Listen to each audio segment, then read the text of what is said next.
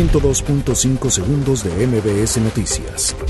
La secretaria general en funciones de presidenta de Morena, Jacob Polemski, y los integrantes del Comité Ejecutivo Nacional que fueron destituidos presentarán en los próximos cuatro días diversas impugnaciones ante el Tribunal Electoral del Poder Judicial de la Federación. El Instituto Nacional de Migración informó que, de 18 al 27 de enero, se realizó el retorno asistido de alrededor de 2.303 personas migrantes hondureñas en 10 vuelos y 34 autobuses. El ex titular de la Secretaría de Salud Federal, José Narro, señaló que en México es prácticamente imposible brindar servicios de salud en todos los niveles a toda la población sin acceso a seguridad social ni de manera gratuita.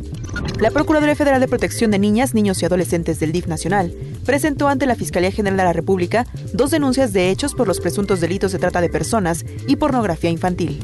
La policía preventiva detuvo a un sujeto que provocó una fuga de gas debido a que cortó un tubo de suministro para robarlo en la colonia Las Águilas, alcaldía Álvaro Obregón. Cinco elementos de la Secretaría de la Defensa Nacional murieron y 21 más resultaron heridos debido a la volcadura del camión Kodiak, marcado con el número 0906-275, en el que se trasladaban a la capital del estado procedentes de la región de la Cuenca. La jefa de gobierno Claudia Sheinbaum anunció que este año buscarán que sean 300 los techos de edificios públicos que cuenten con paneles fotovoltaicos, cuyo objetivo es que se transite hacia la energía eléctrica de origen renovable. Exige un amaparistas de prepa 7 y 9 y la Facultad de Filosofía y Letras que devuelvan los planteles. Van 106 muertos y más de 4.000 casos confirmados por coronavirus en China. 102.5 segundos de MBS Noticias.